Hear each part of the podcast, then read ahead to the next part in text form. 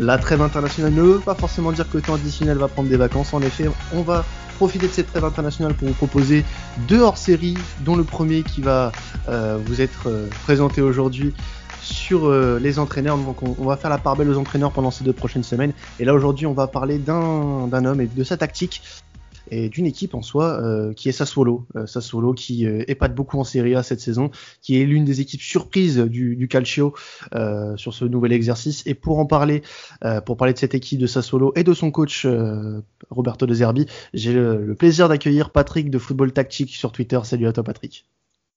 Salut, salut. Comment tu vas? Bah, ça va très bien et toi?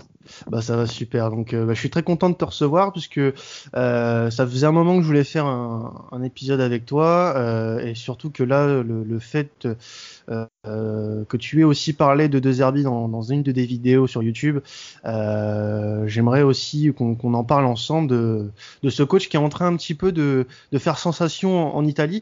Alors pour parler un petit peu du coach en, premier lieu, sur son historique, qu'est-ce que tu peux nous dire sur lui? Est-ce que c'est vraiment un entraîneur euh, qui vient de nulle part ou alors c'était vraiment déjà euh, quelque chose de, euh, visible sur ses précédentes expériences? Par exemple, je vois qu'il a été entraîneur à Benevento, il a entraîné en Série C, il a aussi eu une petite pige à Palerme. Est-ce qu'il y avait quelque chose déjà qui disait que cet entraîneur pouvait faire quelque chose? Euh, moi, je l'ai découvert en fait euh, des Herbie quand il était à Foggia en mm -hmm. série C. Alors, je me tape pas les matchs de, de série C, hein, je suis pas malade à ce point-là, mais j'avais vu euh, quelqu'un en, en, en, parler sur, je sais plus, je crois que c'était au Portugal d'ailleurs, quelqu'un en parlait dans un, dans un, blog ou sur Twitter, je sais plus. Mm -hmm. Et je suis allé regarder et des extraits de bouts de match, etc. J'ai fait, waouh, série C, le mec il propose un football comme ça, un peu comme ce qu'on voit aujourd'hui avec, avec sa solo. Et je me suis dit, wow, mais lui, c'est que le jour où il va avoir la chance d'attraper de, de, une équipe en, en, en, Serie A, ça va être, euh, ça va être extraordinaire, quoi. Euh, et puis en plus, on était, donc c'était 2000, euh, il était là-bas entre 2014 et 2016. C'est ça. Donc j'étais en plein dans la période euh, Maurizio Sarri du côté de, de Naples. Euh, ou Empoli, Naples, enfin, il était dans cette, on commençait à parler de Sarri, quoi. Et donc, mmh. j'étais vraiment, ah, j'espère qu'il va faire une, une, trajectoire à la Sarri, machin. Et, et quand il signe à, à, Palerme, qui Palerme, euh, enfin à l'époque, encore aujourd'hui, c'est. En 2016, ouais. Ouais, c'est, il dévore les coachs. Hein. C'est, c'est quatre entraîneurs par, euh, par an. Voilà, il arrive, euh, j'ai la, la, fiche là devant moi, il arrive le 6 septembre, il se fait virer le 30 novembre de la même année. oui, donc voilà, donc le mec il fait à peine deux mois, deux mois et demi, il saute direct. Donc ça avait été très ouais, compliqué. Son, son, bilan, une victoire de nul, dix défaites quand même. Voilà, mais, mais bon, Palerme, c'était vraiment. Je crois que d'ailleurs, ils descendent cette année-là.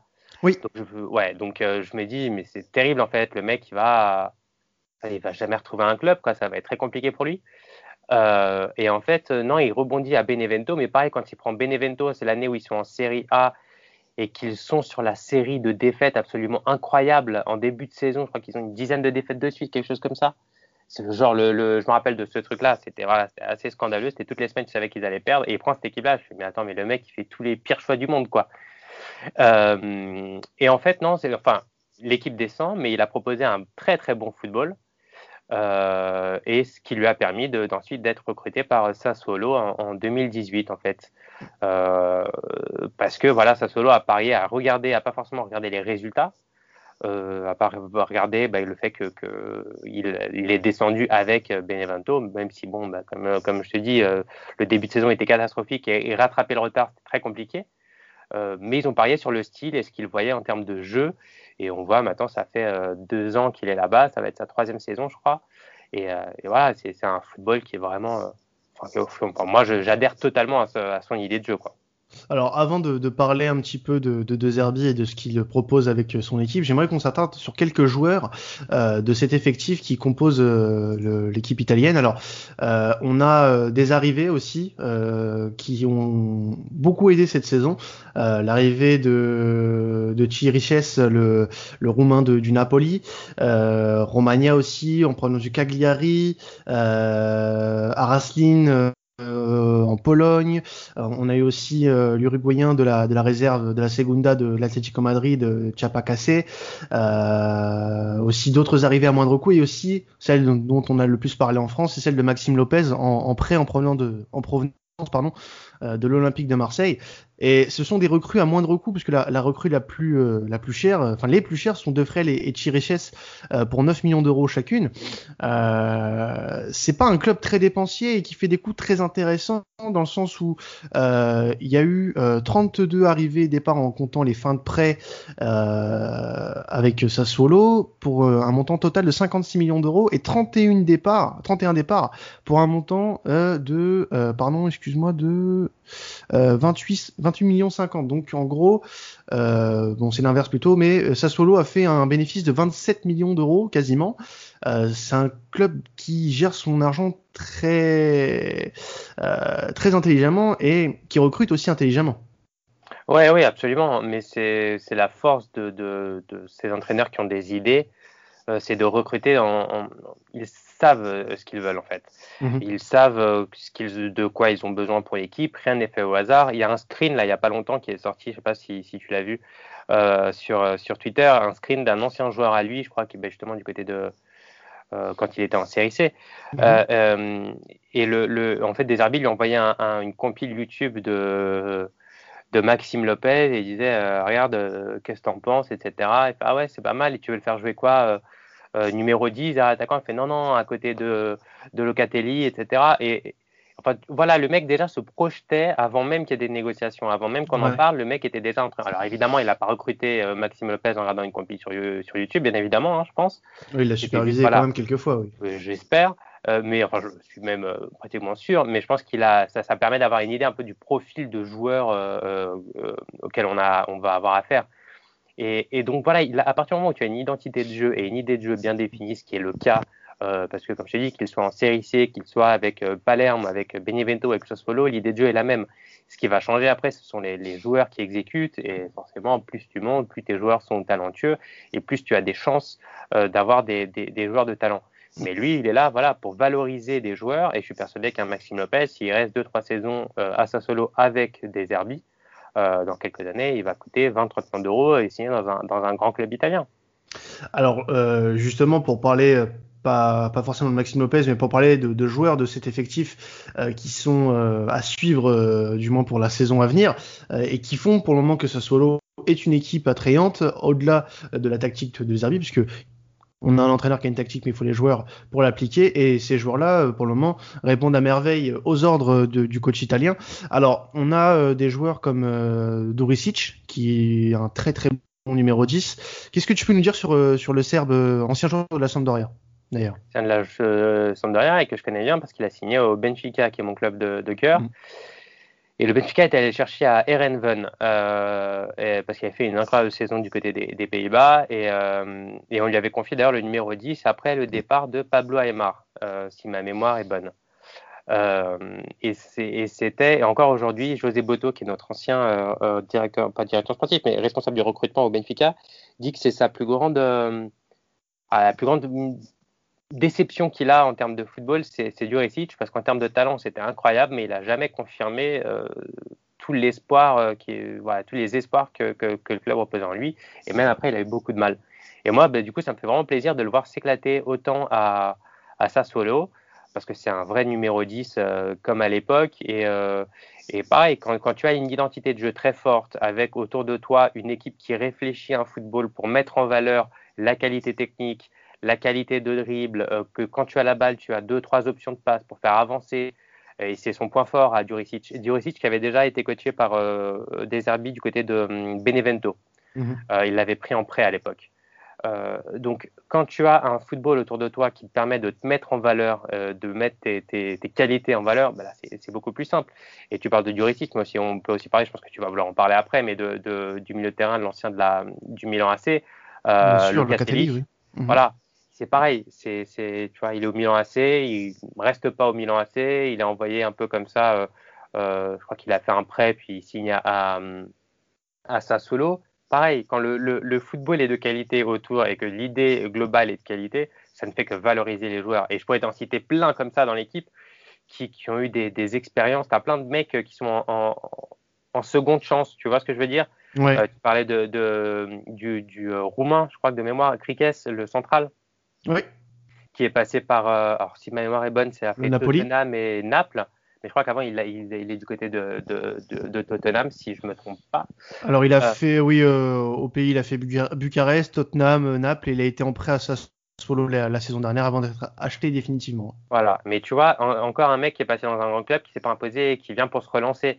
Mhm. pareil, tu as ensuite, tu as un mec comme qu'on connaît bien nous en France, Boga, euh, Boga qui a été qui a appartenu à des grands clubs, qui a été en prêt du côté de Rennes, si ma mémoire est bonne. Ça, il y a 4 ans.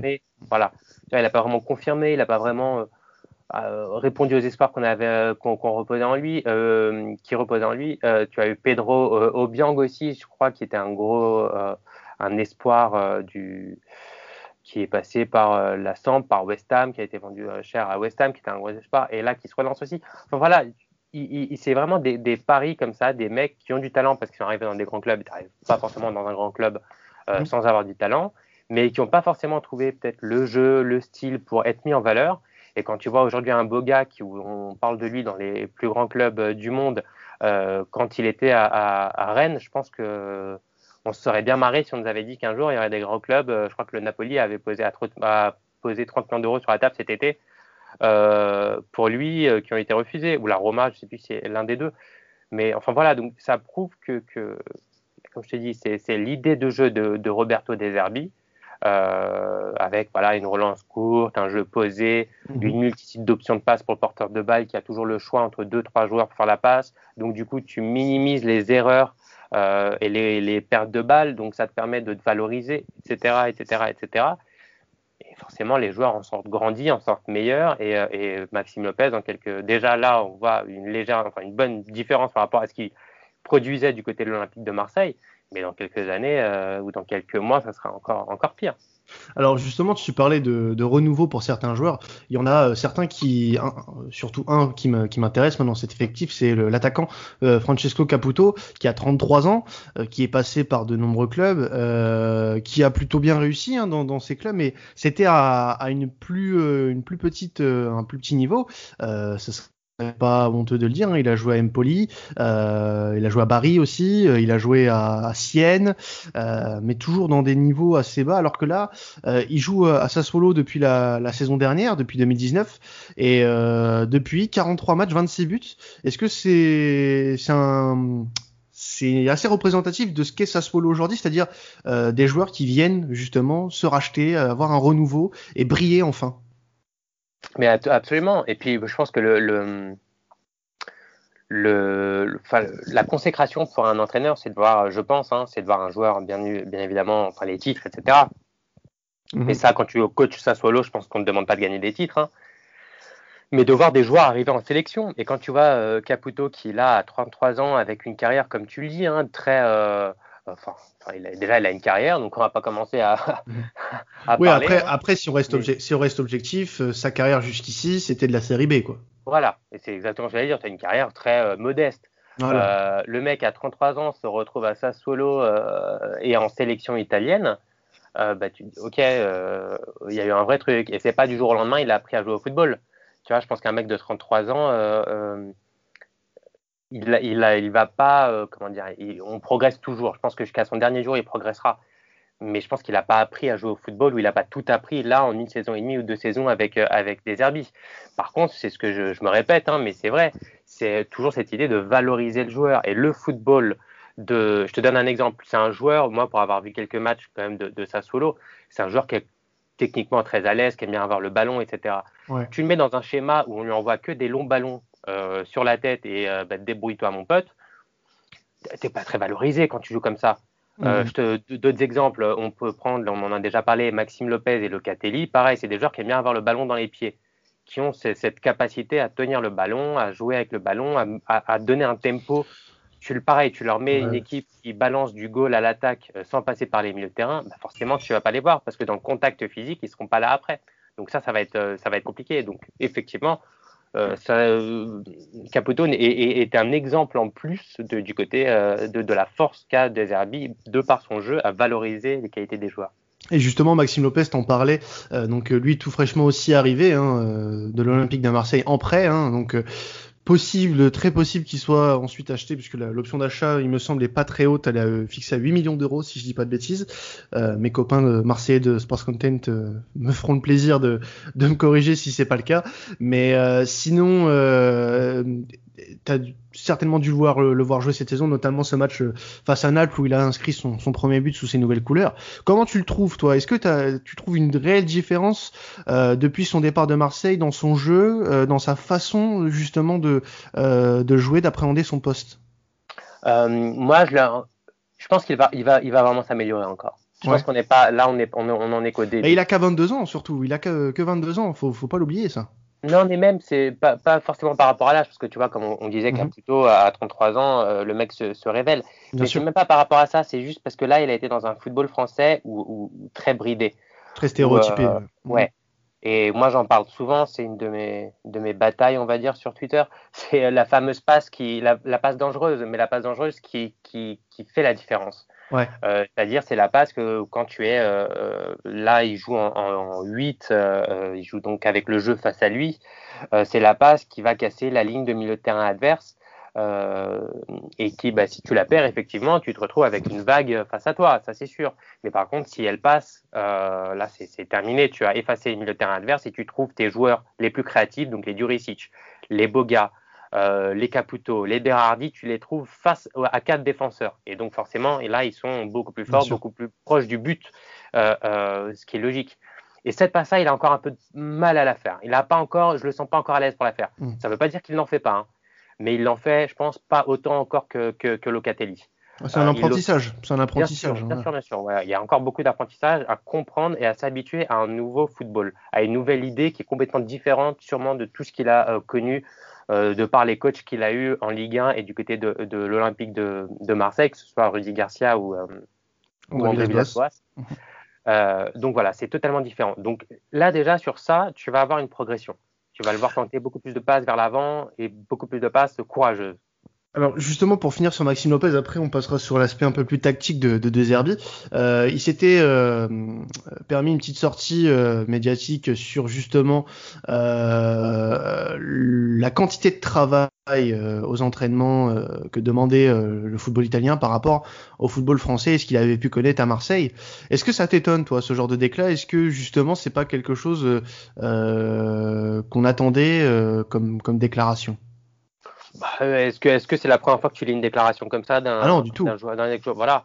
Moi, moi, comme je t'ai dit, c'est moi je, l'attendais cette cette déclaration de de Maxime Lopez.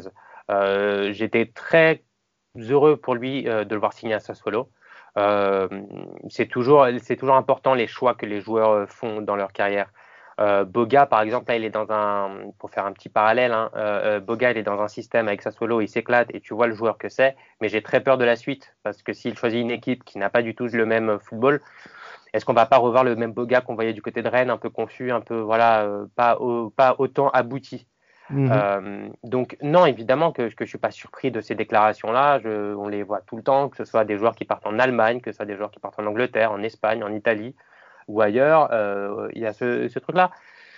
Pourquoi euh, J'aimerais bien avoir la réponse. Euh, manque de travail, mais d'où vient le manque de travail? Est-ce que ce sont les joueurs? Est-ce que ce sont les, entraîneurs? Est-ce que c'est la philosophie du football français en général? Je sais pas. Je sais, franchement, je ne sais. Le mal est tellement profond dans, le football français que j'arrive même plus à te dire en fait d'où vient le problème. Parce que même avec des entraîneurs étrangers, tu retrouves un petit peu les mêmes, euh, les mêmes problématiques, mhm. euh, que ce soit Turel, que ce soit Emery du côté du PSG ou André Villas-Boas du côté de, de l'OM. Tu retrouves toujours un peu les mêmes, euh, voilà, le même problème d'intensité. De, de, et bien sûr que, que là, il va travailler beaucoup plus avec le ballon, il va progresser tactiquement, il va progresser dans les prises de décision, d'en faire la bonne passe au bon moment, au bon endroit. Et quand tu as la qualité technique et déjà de base cette intelligence de jeu qu'a euh, Maxime Lopez, euh, qu'il a déjà, avait déjà démontré du côté de l'OM. Hein. Mais comme je t'ai dit, c'est que quand tu as la balle, euh, que tu as l'aise techniquement, mais que tu as une seule option de passe, bah, c'est difficile de briller parce que si tu rates cette passe-là, euh, tu es obligé de la faire. Tu la rates, on va dire que tu as fait la mauvaise passe. Donc tu vas devoir faire une passe en arrière, donc tu vas pas te valoriser. Là, quand il va avoir la balle et qu'il aura le choix entre Caputo, Duricic, Boga, Berardi ou Locatelli qui, qui, qui se place sur un coin ou un Rogerio sur le côté gauche qui fait un appel, bah là, euh, là, le Maxime Lopez, il va s'éclater, il va pouvoir faire, prendre ses, décisions, et va pouvoir euh, apporter réellement à l'équipe. Et là, on va voir vraiment toutes les capacités de Maxime Lopez, et j'en suis, euh, j'en suis convaincu. Bon, on espère qu'il aura plus de liberté en Italie en tout cas que du côté de l'Olympique de Marseille, où il a toujours été un petit peu euh, bridé, comme tu as pu le dire euh, auparavant. Alors, oui, même tu vois, on le mettait sur le côté droit, tu vois, alors que euh, voilà, ce qui est pas du tout son bah, C'est vrai que c'était assez peu compréhensible ce, genre de choix de mettre un joueur comme Lopez qui a besoin d'espace, de le mettre sur un côté. Enfin après, bon, c'est maintenant on espère que que Deserbi sera mieux s'en servir que qu'il l'a été jusqu'à maintenant. Alors justement, euh, en, parlant du coach italien, euh, sa tactique fait parler et du coup, ça se voit sur le terrain puisque aujourd'hui, euh, Sassuolo est en très bonne position et offre un jeu très très spectaculaire. Alors, j'ai pas l'impression qu'il révolutionne grand chose. Hein. Il applique des, fondamentaux hein, en soi, une construction assez facile, dans le sens où ces joueurs bah, se, se, se, portent volontaires pour aller chercher le ballon. c'est un une des grosses caractéristiques hein, de, son jeu. Hein, c'est euh, l'appel, vraiment, hein, pas des joueurs statiques, c'est vraiment des joueurs qui viennent chercher le ballon pour proposer des solutions. Ouais, c'est ça. C'est euh, quand je te parlais de valoriser les, joueurs, ça passe par là aussi. Euh, c'est-à-dire qu'un Maxime Lopez ou un, un, Locatelli ou un Caputo, si mhm. tu leur mets des ballons dans la profondeur et que tu leur demandes de courir après, ils vont pas forcément s'éclater. Par contre, si tu essaies de leur donner le ballon dans les pieds, euh, et du Ricic aussi, euh, je peux t'inclure, là ils vont être là ils être valorisés parce que c'est des mecs, euh, ils, sont pas emmerdés par le ballon comme on dit, tu vois. Donc moi, ce que, ce que j'ai pu regarder en analysant ça solo, c'est ça, c'est que tu as toujours cette volonté de demander dans les espaces.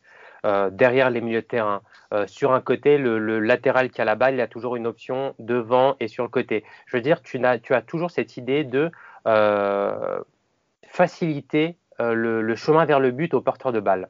C'est-à-dire que jamais on va, te laisser dans un, dans un moment où ben, mon pote là euh, démerde-toi. Là alors là t'es dans la panade mais c'est un, un, bel exemple euh, quand même de, de, du jeu sans ballon mine de rien. Parce que ce qu'on a peu l'habitude de voir en France. Euh, en France c'est un peu euh, bah, démerde-toi et puis si je réussis à faire un bon appel euh, tu me la lances quoi. C'est un, un peu c'est un peu ce système là en France. Alors malheureusement t'as pas forcément les joueurs pour euh, te dire ouais le porteur du ballon peut se démarrer tout seul.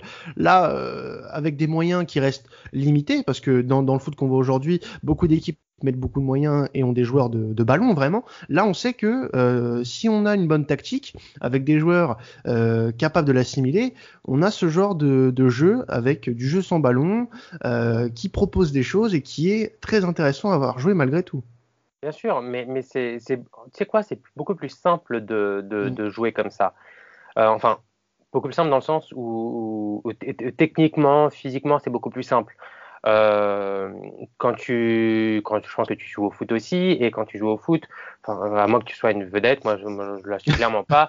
moi, faire la, la transversale de, de 40 mètres qui tombe pile poil sur le pied de mon coéquipier, pas trop.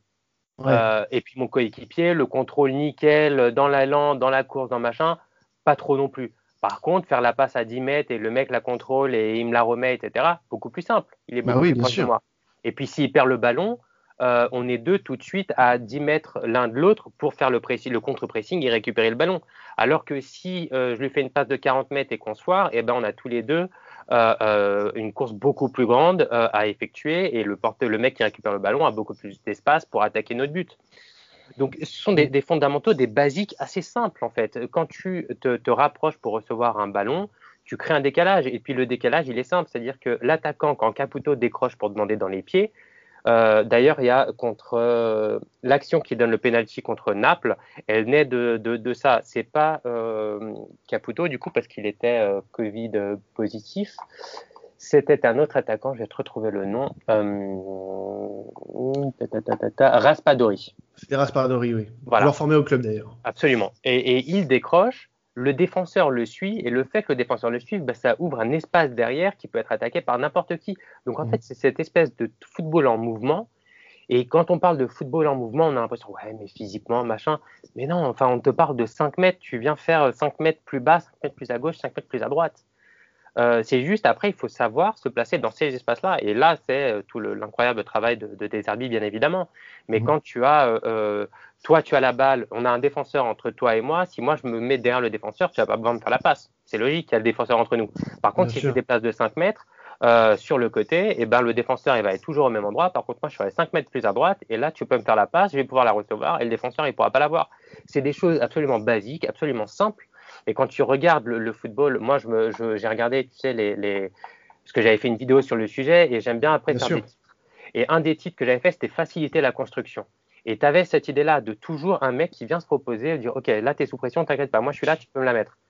Et tu as toujours cette idée de vouloir faciliter l'avancée pour ton coéquipier, d'être une option pour lui, de ne pas te cacher avec le ballon. Chose que tu vois beaucoup en Ligue 1. Euh, c'est des mecs qui se cachent, qui as l'impression qu'ils veulent pas avoir la balle, qui ont peur d'avoir la balle alors que tu as l'impression à, à, à c'est limite, tu en as trop d'options. Tu vois, c'est les mecs, il y en a un ou deux qui se cachent parce que là, j'ai trop d'options, je ne sais pas où choisir. Et c'est voilà, c'est tout le monde veut avoir le ballon parce que finalement, on joue au football pour avoir la balle, quoi. On joue pas au football pour courir après, pour pour prendre des, des, des parpaings devant, courir après et sur un second ballon peut-être arriver à faire la différence. Donc quand tu as euh, la balle là, euh, tu as un joueur qui a la balle, il a une, deux, trois, quatre options dans les mm. pieds à qui il peut donner la balle à le max 10, 15 mètres, même pas, bah, c'est beaucoup plus facile de construire et d'avancer comme ça et de d'arriver au but adverse comme ça. Alors oui, c'est sûr que ça c'est une des, des, caractéristiques vraiment du jeu de, de Roberto De Zerbi. Il y a aussi, euh, donc euh, je m'appuie un petit peu sur la, la vidéo que tu as faite à ce sujet-là euh, pour avoir un petit fil conducteur sur euh, sur ce, le jeu de De Zerbi. C'est aussi euh, la solidité défensive de cette équipe qui passe par un très bon placement et également par une très bonne transition entre la, la défense et l'attaque, les phases défensives et offensives du moins moi, moi, je me suis appuyé surtout sur une des images que tu avais proposées. Euh, euh, c'était euh, une image face à la Juve où tu as un pressing vraiment vers le porteur du ballon et tu as des joueurs en soutien. Alors, ça peut être deux, trois joueurs parfois, en fonction de, du, du, plan de jeu. Et tu as en couverture, sur les joueurs qui sont libres de marquage, d'autres joueurs qui vont justement éviter que ces joueurs puissent toucher le ballon et éviter de bah, d'être en, en sous-nombre justement derrière euh, est-ce que tu trouves justement que euh, cette équipe-là, euh, défensivement, c'est un exemple? Il y a des petits détails qui, me, qui moi, qui me, enfin, c'est vraiment du, du, détail parce que les coachs que moi j'admire et que, qui m'ont, avec qui j'ai beaucoup appris en lisant et en regardant, c'est des obsédés de, de cette partie-là défensive. Genre mhm. les, les, Saki, les Sari, les Georges Jesus, etc. sont des, des psychopathes. mais c'est mais c'est vraiment voilà du, du, du détail. Mais c'est mais c'est rare en fait d'avoir une équipe qui est euh, complète à 100%. Euh, par exemple, tu as en Espagne euh, des, des coachs que moi j'aimais bien regarder, c'était Kike Setien et aussi Paco Remes qui a entraîné notamment Rayo Vallecano durant pas mal de saisons. Et eux, offensivement, c'était incroyable. Par contre, défensivement, c'était chacun pour soi. Les mecs, démerdez-vous, courez-leur après, puis démerdez-vous, quoi. Essayez de récupérer le ballon le plus vite possible tu n'avais pas ce, travail-là sur la transition défensive. Par contre, euh, Sassuolo, là, euh, enfin Deserbi, là, surtout, et, euh, comme l'avait déjà Maurizio Sarri du côté de, de, Naples, notamment, surtout, et d'Empoli. et donc, oui, c'est un, un, travail défensif collectif. Et pareil, c'est de l'apprentissage c'est de la réflexion pour les joueurs, c'est de, vraiment de l'apprentissage, presque du par cœur. Hein. C'est des répétitions de gamme tout le temps, tout le temps. Quand le ballon il est là, où est-ce que je suis? Quand le, mon coéquipier est là, où est-ce que je suis? Euh, Par exemple, euh, euh, Saki disait qu'un joueur, quand il n'a pas la balle, c'est la première préoccupation, c'est le ballon, la deuxième, c'est le coéquipier, la troisième, c'est l'adversaire seulement. Mhm. Euh, c'est toujours se positionner par rapport au ballon. Et donc voilà, là quand tu vois un joueur qui est au pressing sur, euh, sur euh, le porteur de balle, ben, tu as une couverture. C'est très simple. Pourquoi? Parce que le football c'est du 1 contre 1. Il faut toujours partir du principe que ton coéquipier va se faire effacer. Donc pareil, on joue au foot tous les deux. si tu me dribbles, ça sera assez simple, je vais pas te mentir. Tu me dribbles. S'il n'y a pas un mec derrière moi, dans les 4-5 mètres derrière moi, ou allez, 6-7 mètres derrière moi, ben, tu vas pouvoir me dribbler, reprendre ton dribble, lever la tête et enchaîner. Mmh, Alors que si il y a un mec qui est tout de suite derrière moi, tu sors du dribble et là, tu as une deuxième lame, la fameuse deuxième lame. Euh, donc c'est pour ça que quand tu vois les équipes de désarbi défendre, c'est un bloc assez court. Pourquoi? Parce que euh, si tu viens commencer à essayer de mettre le, à rentrer dans ce bloc-là, tu effaces le premier, tu tombes sur le, sur le deuxième.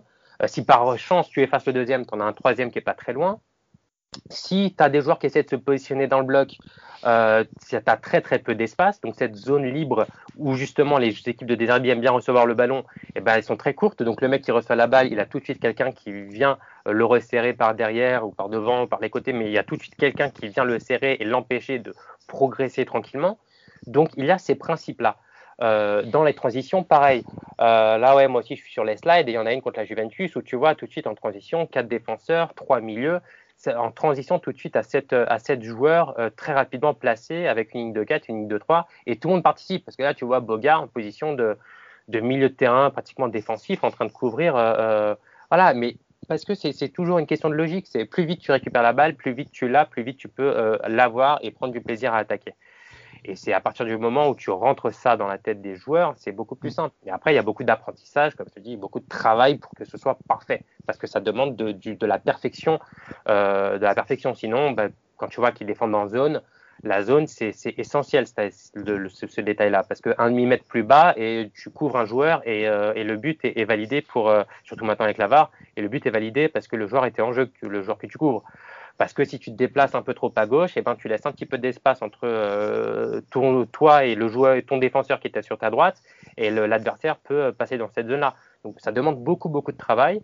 Et on peut voir, de par la compétence de Sassolo dans cet aspect-là, qu'il y a du travail. Il y a vraiment du travail euh, très costaud. Et justement, tu le disais aussi, euh, et très justement, pour cette phase de euh, défensive. Après, il y a la sortie de balle qui suit, euh, qui est en général très très propre du côté des hommes de, de Zerbi.